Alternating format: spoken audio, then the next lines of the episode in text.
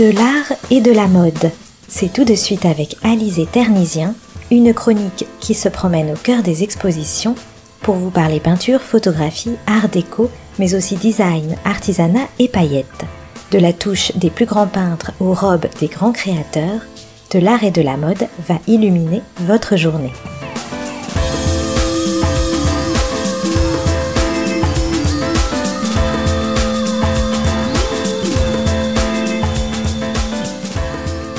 D'Ingres à Kandinsky, du fantasme à l'éblouissement réel, l'Orient trace un sillon de lumière dans la peinture occidentale. Riche d'une soixantaine de chefs-d'œuvre venus du monde entier, l'exposition du musée Marmottan-Monet à Paris renouvelle notre regard sur l'orientalisme.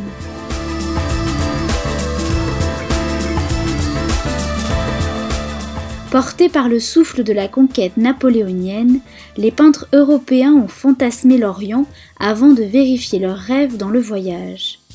Pourtant, ce dernier ne fait pas disparaître un fantasme indissociable de la figure féminine, celle de l'odalisque ou femme de harem, et continue de nourrir les peintres, d'Ingres et de la Croix aux premières heures de l'art moderne. L'orientalisme, un terme flou qui définit une période d'engouement pour l'Orient. Mouvement ou inspiration, il rassemble en tout cas des sujets orientalistes. L'Orient est un terme qui a beaucoup évolué au cours des périodes. Il n'a qu'une définition qu'un enjeu, celui de se définir depuis l'Occident. Le souffle des conquêtes napoléoniennes porte les peintres à partir, c'est ainsi que l'aube de l'ère industrielle donne naissance à l'orientalisme.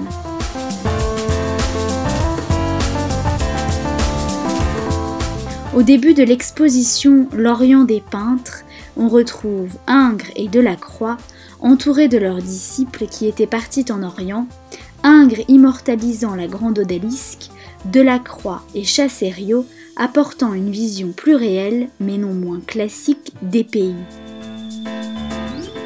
L'exposition se poursuit par une exploration de la figure humaine, de plus en plus portée par une connaissance réelle de l'Orient, mais toujours nourrie de traditions et de fantasmes, car ainsi que le relève Eugène Fromentin dans son livre Un été dans le Sahara, il faut regarder ce peuple à la distance où il lui convient de se montrer, les hommes de près, les femmes de loin, la chambre à coucher et la mosquée jamais. La troisième section de Jean-Léon Jérôme à Eugène Fromentin et Hippolyte Lazergue permet de réaliser une transition de la figure au paysage par la présentation de scènes de genre qui révèlent l'intérêt simultané des artistes pour la figure et son contexte.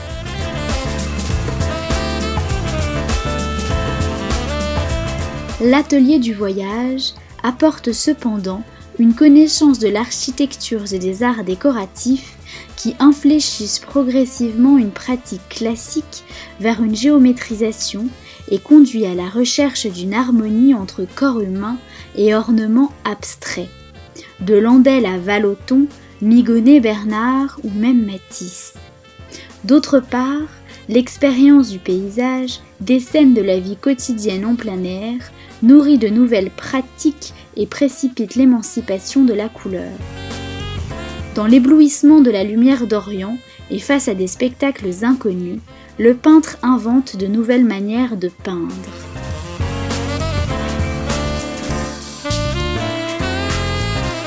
Des impressionnistes et néo-impressionnistes au fauve, à Kandinsky et à Klee, la couleur se libère peu à peu de l'exactitude photographique. Si vous aussi vous souhaitez faire ce voyage dans l'Orient des peintres, lieu idéal et idéalisé, rendez-vous au musée Marmottan-Monet jusqu'au 21 juillet 2019. Bonne écoute à tous sur Art District.